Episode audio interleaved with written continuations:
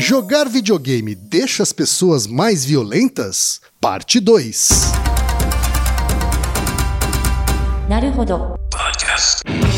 Bem-vindo ao Naruhodô, podcast para quem tem fome de aprender. Eu sou Ken Fujioka. Eu sou Otaí de Souza. E hoje é dia de quê? Ciência e é senso comum. Vamos pros recados da paróquia, Otaí. Bora. Número 1, um, vai no apoia.se e deixa sua contribuição. Já agradecemos. Número 2, vai no iTunes Store e deixa 5 estrelas e um comentário. Isso aí. E número 3, apresente o Naruhodo para uma amiga ou um amigo que não conhece o Naruhodo ou que nunca tem ouvido um podcast. Vamos aumentar o tamanho da podosfera. É isso aí. Antes da pauta, mais um recado. Naruhodô abre espaço para o podcasts das Minas, porque representatividade é importante também na podosfera. O destaque de hoje vai para o podcast Pílulas de Beleza. Ouça o recado que a Fabiana Murray deixou para você, ouvinte do Naruhodô, e conheça o podcast Pílulas de Beleza. Olá, belezuras! Tudo beleza? Tudo lindo? Aqui quem fala é Fabiana Murray, host do Pílulas de Beleza, que é um podcast sobre beleza dos cabelos e da pele. Quer saber se cuidar sem gastar muito? Entre no site pedebeleza.com.br ou veja os vídeos pelo IGTV. As redes sociais do Pílulas são o Facebook, Pinterest, Twitter e Instagram. E é tudo arroba pedebeleza. Tem um e-mail pedebeleza01@gmail.com. Nos ache no Telegram, no grupo Belezuras do Pílulas e o canal Pílulas de Beleza, que divulga tudo sobre os episódios. Beijinhos e.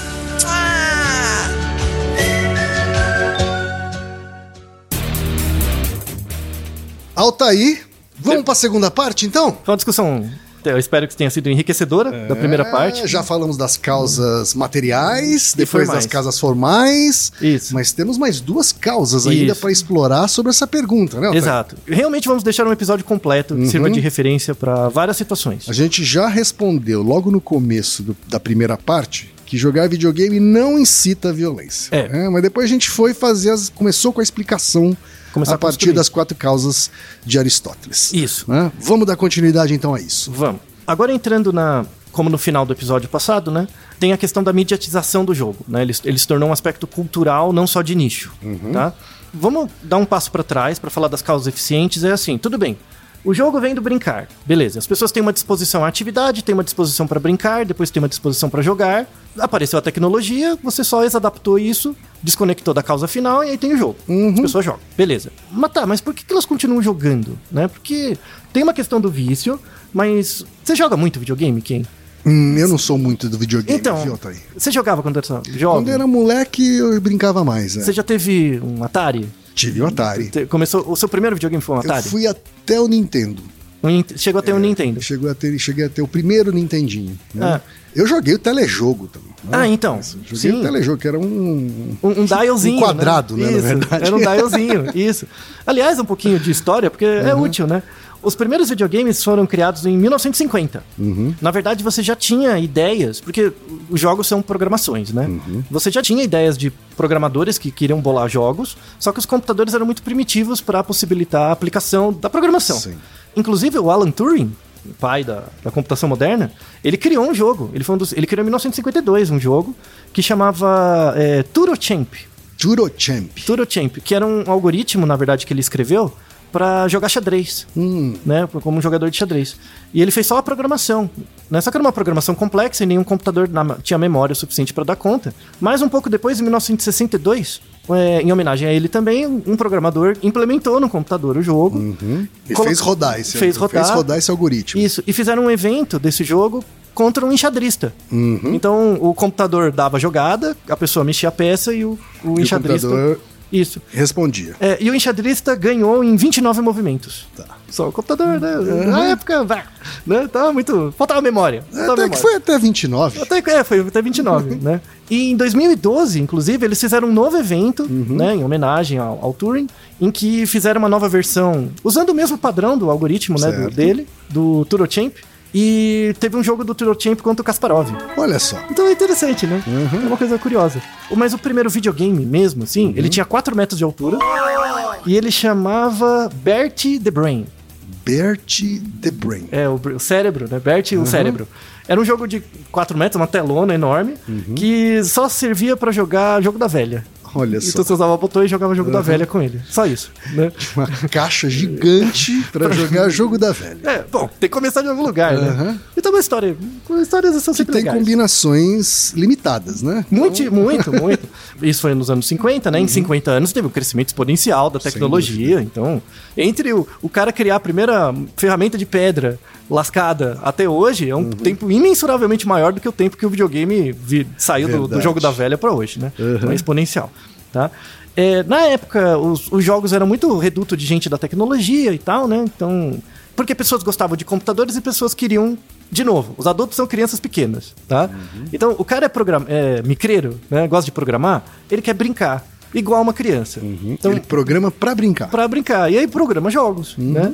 E é, é uma dinâmica igual das crianças pequenas, né? É a mesma ex-adaptação. E aí os jogos A evoluíram muito. diferença é que isso virou uma profissão hoje, né? Virou uma profissão muito rentável, aliás, é muito lucrativa. Que mostra que é, na verdade, a nossa disposição para brincar, explorar o mundo e conhecer o mundo e exercer isso através Vamos do jogo. monetizar isso daí. Ai, desgraça, Adam Smith, maldito. Mas enfim.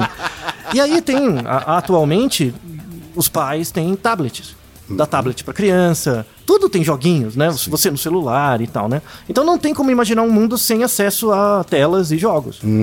E, e faz parte, tem um aspecto positivo. Você tem uma área que chama gamification, né? Que é você transformar tudo meio em jogo. Eu acho o nome meio ruim, assim, porque na verdade tudo já era jogo. É- é- Sugestão a quem trabalha com gamification: estude seleção natural. Estude como o gato brinca, como coisas brincam. Você vai entender muito mais de gamification do que ficar pensando em inovação, sabe? Eu acho muito melhor olhar pra trás do que olhar pra frente, né? Mas enfim, fica, fecha aspas, tá? Deixa um recado dado. Eu queria pedir nessa primeira parte, né, das causas eficientes, você tem acesso a, a tablets em crianças pequenas desde muito cedo. Tá? Sim. Segundo a revista Pediatrics, vamos deixar um artigo, crianças a partir de um ano e meio já começam a ter acesso a tablet. E a tá? gente vê isso Muito acontecendo. comum, é muito comum. Né? Tipo, você tá num restaurante, a criança lá fica fazendo o escarcel dela, porque é pra isso mesmo, né? É a nova chupeta, assim. né? Isso, isso, exato, é uma Dá nova o, chupeta. Dá o tablet que ela para de chorar. É, deixa a galinha pitadinha, que é o demônio aquilo, você sabe, é o demônio, mora dentro da galinha pitadinha. E aí a, a criança para, né? Fica ali bugada. Queria pedir um. Conversei com uma amiga, né, a pediatra, que é especializada em, em desenvolvimento infantil também. E inclusive ela tem uma visão muito mais comportamental da pediatria, assim, menos médica, né? Que é a doutora Denise. Certo. E, e pedir para ela falar um pouco sobre o uso de telas né, em crianças pequenas e quais as principais recomendações eh, dos pediatras eh, para o uso desses devices, né, desses aparelhos.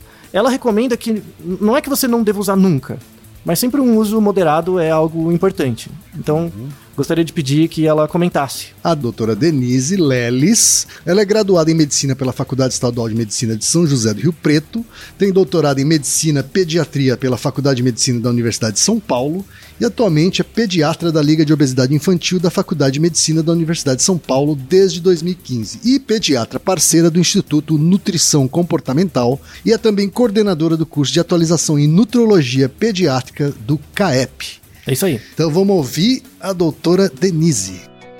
A maioria das sociedades de pediatria do mundo, incluindo a brasileira, a americana e a europeia, não indicam o uso de telas para as crianças abaixo de 2 anos e limitam para uma hora por dia o uso de tela para crianças entre 2 e 5 anos e para duas horas de tela por dia não seguidas para crianças acima de 5 anos.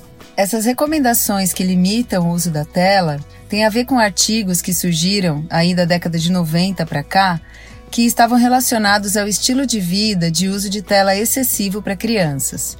E esses artigos sugerem que o desenvolvimento cerebral infantil podia estar sendo prejudicado por isso e estar sendo relacionado ao aumento do autismo e de transtornos de desenvolvimento, como transtornos de déficit de atenção e hiperatividade.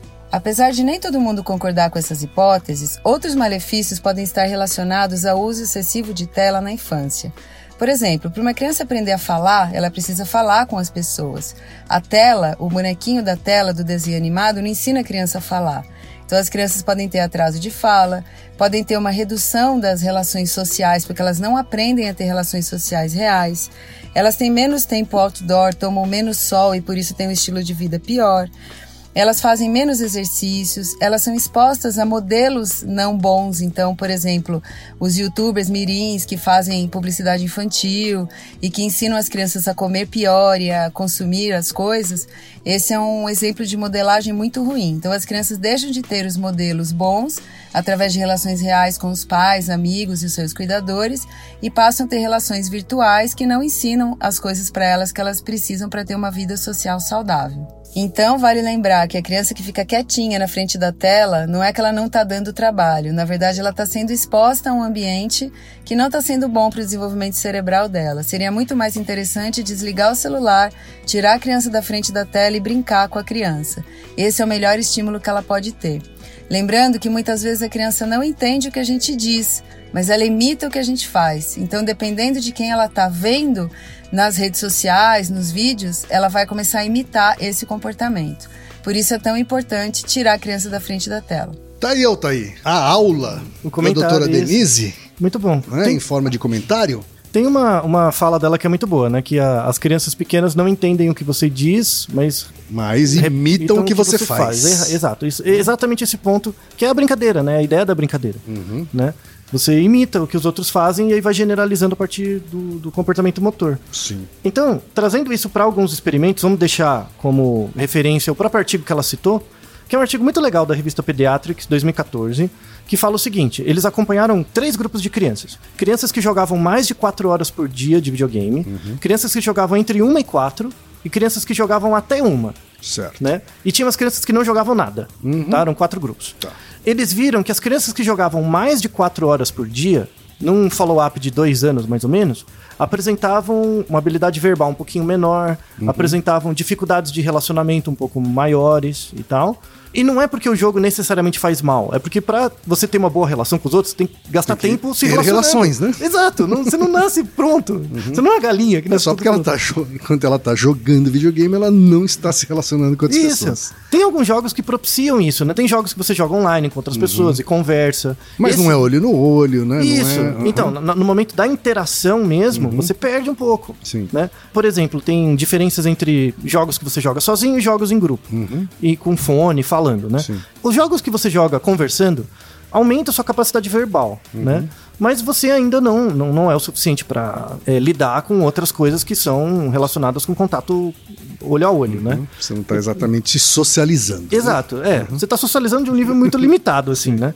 Então, um ponto é, é esse, assim, é, não é que o jogo tira suas, suas habilidades, é que para desenvolver as habilidades você precisa de tempo, e você tá dedicando tempo para isso. Então é uma questão do tempo. O tempo é limitado, o dia sempre vai ter 24 horas, nunca vai ter mais. Se você aloca mais tempo pra uma coisa, você aloca menos pra outra. Tá. É basicamente isso. Tem algum aprendizado importante da- dos que jogam menos? Do- Então, então, a gente viu que as que, que jogam mais de 4 horas têm algum, algumas dificuldades. Hum. As que jogam, jogam entre 1 e 4 é, tem diferença dessas, são um pouquinho melhores. Tá? As que jogam, não jogam nada são muito parecidas com as que jogam de 1 a 4. Tá. Então, você jogar entre 1 e 4 horas por dia e, e não jogar nada é mais ou menos a mesma coisa. Certo. Só que melhor que os três grupos é o grupo de crianças que joga até uma hora.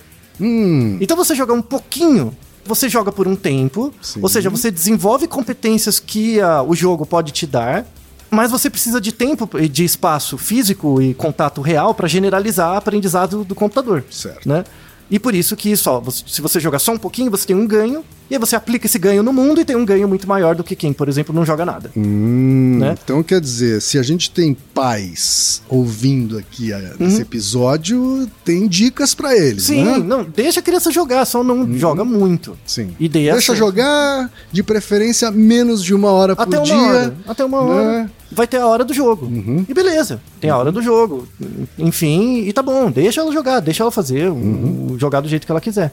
Né? Tem a questão do tema dos jogos. Aí as temáticas, né? Não é só o jogo em geral. Tem um fenômeno da psicologia cognitiva que chama priming, que a gente até explorou em outros episódios, Uhum. que é uma memória não consciente, mom- momentânea. Então, por exemplo, se eu chego pra você e falo amarelo, Uhum. e logo depois eu falo, fala uma fruta.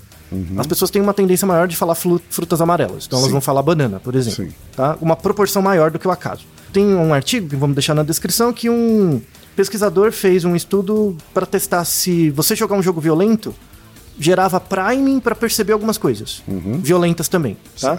Então eles eram dois grupos. O primeiro grupo jogava um jogo de carro. que era um jogo que você tinha que evitar colisões, tipo com um carrinho. Tá, E o outro jogo era um jogo que o rato tinha que fugir do gato, certo. tá? Os dois jogos bem simples, mas um- um- os dois tinham que evitar coisas. Só que um evitava bater e o outro evitava o gato, Certo. né? Que era uma coisa um pouquinho mais violenta, entre aspas, né? Aí as pessoas jogavam um tempinho. Depois disso, eles faziam um teste de codificação. Eu mostrava pra você uma foto de um cachorro ou uma foto de um carro e eu fazia uma pergunta muito rápida, assim, é um veículo ou um animal? É uma pergunta fácil que você tem que responder rápido. Certo. E aí eu avalio o tempo de reação. Então, será que você- se você jogou o jogo do carrinho, é óbvio, quando aparece o carro, você responde que é um veículo mais rápido do que o animal? Igual quando você joga o joguinho do gato, né? Certo. O que, que aconteceu? Não tinha diferença. Não teve diferença. O tipo de jogo não Ou afetou. seja, a temática não afetou, Não afetou. o priming. É, não afetou o Prime. Inclusive, foi pior. Inverteu o Prime. Na verdade, assim, deu resultado. As pessoas demoravam mais do que no basal. É mesmo. Então o que que acontece? Você faz o teste basal, dava um certo tempo de reação. Certo. Você jogava o jogo, além de não parear, piorava o resultado. Né? Você levava mais tempo codificando. E aí é uma, uma coisa interessante, parece que o jogo estimula certas competências em você, que quando você sai dali e vai pro mundo real, você não adequa bem. Você leva um tempo pra desadaptar, entendeu? Sim. readaptar ao mundo. Por isso que você vai pior, né? Então, não, sabe, não, não gera Prime, parece que não, não tem isso. E aí depois fizeram outro teste com jogos realísticos versus jogos mais. é, Tipo Super Mario versus Call of Duty, né? Então, jogos violentos realísticos versus jogos violentos não realísticos, que os, Tá. os bichinhos morrem de um jeito esquisito. Eles morrem explodindo, por exemplo, como bonequinhos e tal. E viram que isso não aumentava a percepção de agressividade. Você jogar um jogo violento real, um jogo violento mais meio mentiroso, não, não aumentava a agressividade. Ambos. Ambos, né? não, não dava diferença. O que dava diferença é a frustração. Se o jogo era muito difícil, você ficava frustrado e aí você pensava Aquilo em que a violência. gente já falou na primeira parte. né? Exato. Inclusive, vamos deixar também um, um caso. Tem um jogo de plataforma que chama Cuphead. É um jogo muito bonitinho, assim, ganhou prêmio, um jogo muito legal. Que é extremamente difícil. É uma desgraça. Então tem compilações de pessoas gritando, quebrando coisas, jogando Cuphead e morrendo 600 mil vezes. Então, é muito mais provável alguém, alguém dar um tiro em alguém e depois jogar Cuphead do que ficar jogando um jogo muito violento Certo. tá? Então, essas são mais outras evidências. Aí a gente entra na, numa parte mais final, né, que é a- realmente a causa eficiente, assim, que é a, construção social do jogo, tá? Então falamos que você jogar demais é ruim, jogar um pouquinho é, é melhor, tá? Nesse sentido, jogar videogame tem benefícios em si. E aí eu tenho outro convidado, porque a gente tem a postura médica, né, a postura da médica, e agora a postura de um cientista que realmente cria jogos educativos. Porque a gente vê, se você procurar, tem muito aplicativo que se diz educativo. Mas, Mas de a educativo não tem nada, parte- né, Ah, Altair? E não tem nem o teste pra ser educativo ou não, não tem uma Alguns são, inclusive, deseducativos. né? Ah, pois é. Então, inclusive, uma iniciativa nacional, né? Aqui no Brasil, é, é um pesquisador muito. Meu, meu amigo, assim, eu conheço ele. Colaborei, a gente colaborou junto nesse projeto, que é um projeto sobre transmissão de conhecimento de aplicativos para regras reais, que é o Rafael. Tá certo? Então vamos ouvir o Rafael Moura Cardoso, que é psicólogo e mestre em psicologia pela Pontifícia Universidade Católica de Goiás. Ele é doutor em psicologia experimental pela Universidade de São Paulo e atualmente é pesquisador vinculado ao programa de pós-graduação em psicologia da PUC de Goiás. Coordena as atividades do projeto aplicativo Primeiros Passos, que investiga o uso de tecnologia física e de informação e comunicação por crianças. Também é pesquisador da 2MI Tecnologia. Isso aí, vamos ouvi-lo. O contato com mídias de tela tem sido cada vez mais precoce e frequente na infância. Há uma infinidade de apps infantis disponíveis atualmente. A maior parte deles está sob o rótulo de eh, educacional, embora não apresentem qualquer evidência para isso. Muitos prometem desenvolver competências cognitivas nas crianças. A pesquisa que desenvolvemos atualmente tem como objetivo investigar justamente a capacidade de transferência de solução de problemas aprendidos em diferentes plataformas. Desejamos saber se as crianças são capazes de transferir o que aprendem em um app para a realidade e vice-versa. Em nossa pesquisa, um grupo de crianças com idade entre 2 e 4 anos são apresentados a uma tarefa que envolve entendimento de causalidade. Essas tarefas são apresentadas ah, através de um aplicativo e depois essas crianças são confrontadas com a mesma tarefa em sua versão física. Em outro grupo, a ordem de apresentação é inversa, ou seja, primeiro apresentamos a tarefa na sua forma física e depois na forma de aplicativo. Os resultados preliminares sugerem que a transferência de aprendizagem é possível, sendo que as crianças que aprenderam a resolver o problema através do app exibiram melhor desempenho quando foram apresentadas posteriormente a tarefa em sua versão física. O mesmo não foi observado quando as crianças aprenderam a resolver o problema primeiro em sua versão física. Os resultados sugerem, portanto, que o uso de tecnologia pode ensejar a transferência de aprendizagem na primeira infância. Isso pode ser útil para situações nos quais o acesso da criança a contextos de aprendizagem é limitado. Por exemplo, crianças que estão hospitalizadas. Entretanto, Vale a pena lembrar que a grande maioria dos apps infantis disponíveis no mercado não passam de entretenimento com valor educacional questionável. Tá aí, Muito o bom. comentário do Rafael, tá aí. Muito bom, né? Algum comentário sobre comentário? Sim. É, você viu que o principal achado da pesquisa dele é a unidirecionalidade do resultado, da transferência de conhecimento, né?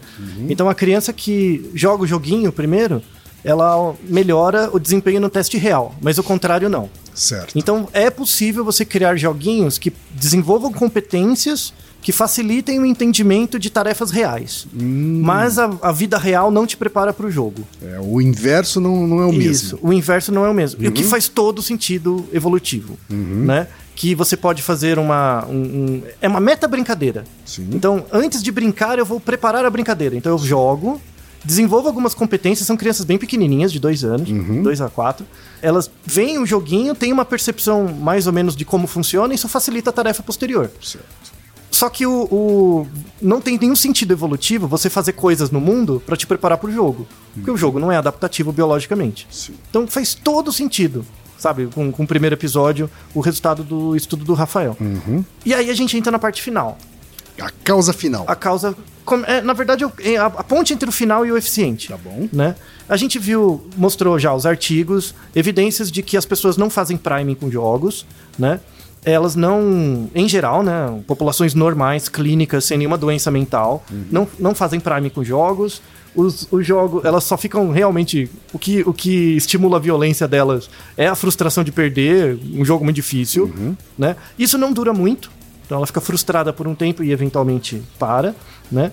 Você pode fazer jogos, desde que você jogue pouco tempo por dia, em que sirva como uma preparação para o mundo real, Sim. né? É, é parecido, por exemplo, com eu faço um jogo virtual de um cirurgião e ele treina a cirurgia ali, facilita o desempenho real, Sim. né? Em- Principalmente em cirurgias muito difíceis. Vale para crianças pequenas, tá? Então tem coisas positivas dos jogos. É possível fazer jogos educativos desde que você prepare os jogos para isso, tá? A questão final é a questão do jogo como mídia. E aí bem a sua área, quem? Que é a área do, da publicidade. Na verdade, a, a parte final é que assim, os, os jogos não incitam violência. Mas os jogos são consequência da violência que existe no mundo. Então, como toda questão cultural, como todo evento cultural, os jogos, as representações sociais mostram relações de poder pré-existentes Sim. né? Então, se existem jogos violentos, é porque a sociedade cria contexto e tem demanda Claro. para esse tipo de coisa. Assim Tá. como para filmes violentos. Exato, ou literatura, tá? Então, hoje é uma você fala, ah, jogos violentos geram pessoas violentas. No passado, e tanto é que vamos deixar um artigo com isso, que mostra que a- o mesmo discurso que se faz dos jogos, 50 anos atrás se fazia dos filmes, né? Porque não tinha jogo. Então, ah, a pessoa viu o filme, ficou agressiva Isso. e matou os outros. Não, Vamos culpar o, o exterior, né? isso, mas você culpa a mídia. Sempre tem uma mídia. E antes da- dos filmes era a- a- os livros e tal, né? Tem o nosso episódio sobre suicídio, que é o caso do jovem Werther, que muitos jovens leram o sofrimento do jovem Werther e se mataram. Sabe? É, Tem uma influência também. Só que a, a questão dessa influência real, né? Quando vira algo real, diz muito mais respeito do indivíduo que assiste do que da mídia. Claro. Então, tanto é Senão todo mundo pulava da janela, Exato, né? todo mundo pulava da janela. Então, o indivíduo já com predisposições, né, com certas predisposições, o jogo pode ser um mediador. Então, imagina, ó, você tem um indivíduo, você tem a sociedade. A sociedade tem regras regidas por relações de poder. Sim. E o indivíduo é alvo disso, tá? Tem um indivíduo e, e a sociedade com as suas regras. O jogo é um mediador. Assim como o cinema, assim como os livros, assim como a internet, assim como qualquer coisa. Os pais né, são mediadores dessa relação entre as regras sociais e o indivíduo. Então o jogo é só mais uma, um- mais um meio. Se não existisse jogos de, de videogame, uma pessoa com certo nível de problema mental, em certas condições, poderia radica- radicalizar-se por outro meio, por outra Sim. mídia, né? Então, na verdade, o jogo é- não é a causa, é a consequência Uhum. de um processo, né? E aí entra nas teorias de comunicação, tá? No Brasil, apesar de eu dar aula na ECA e tal, eu sou muito crítico à maneira como as teorias de comunicação são feitas no Brasil, tá?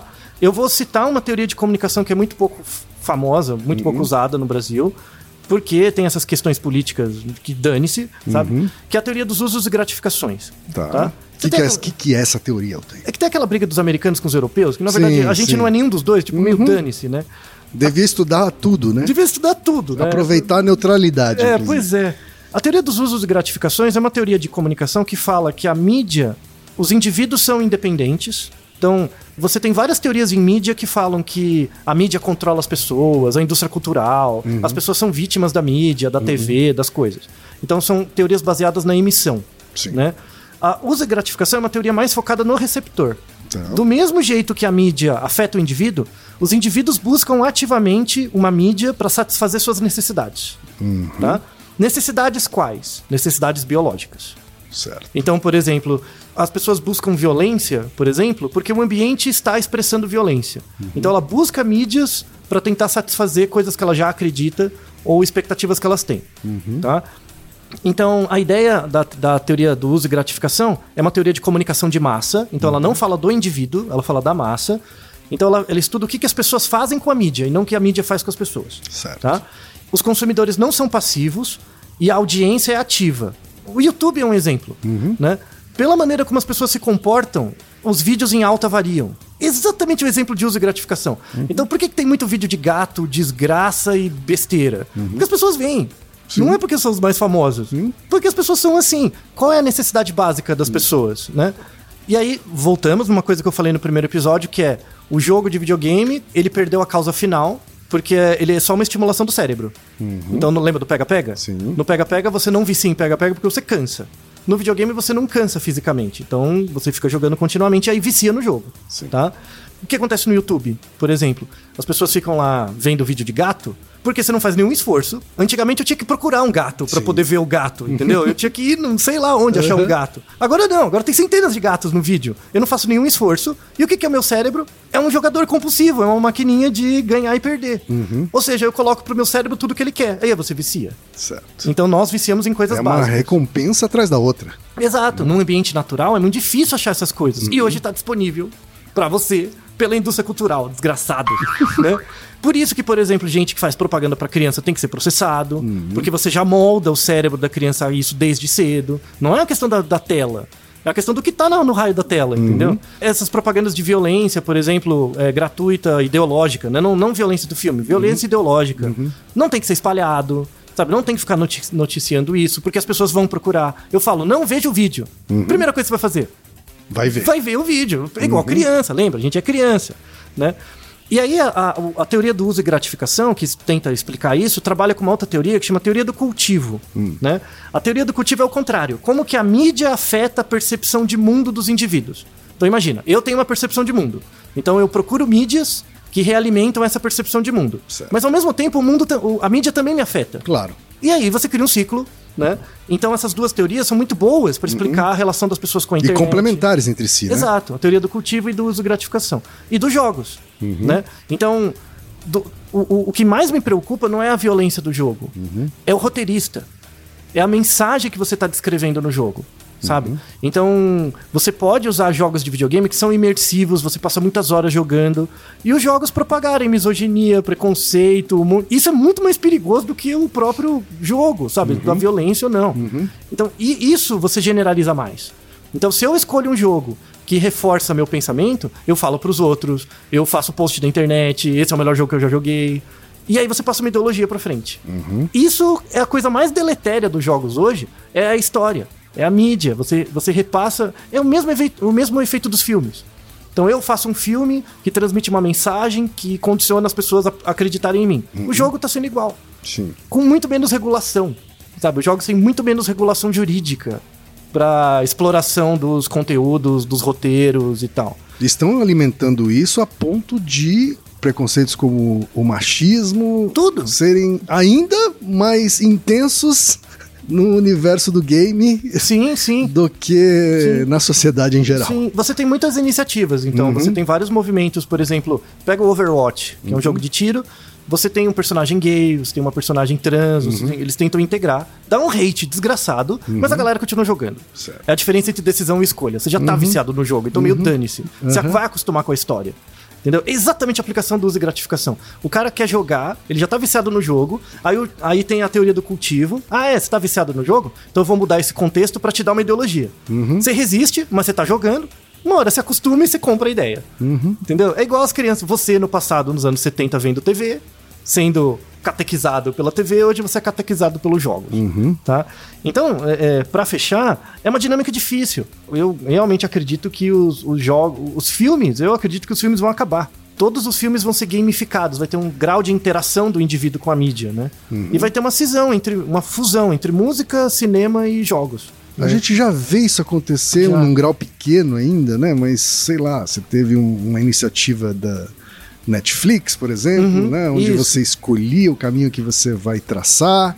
Né? Ainda bastante limitado, né? A, intera- a interatividade, mas são exercícios. E vai crescer cada vez mais. Cada vez mais. E aí a dificuldade das pessoas de se libertar disso. Por quê? Filme, ou livro, é uma coisa passiva. Sim. Você escolhe ir, você assiste.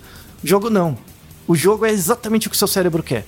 Então eu pego você biologicamente, seguro você e aí transmito qualquer mensagem que eu quiser. É muito mais perverso. Muito mais. Eu, eu, eu, eu, se fosse um pesquisador da área de comunicação, publicidade sério, me preocuparia muito com isso.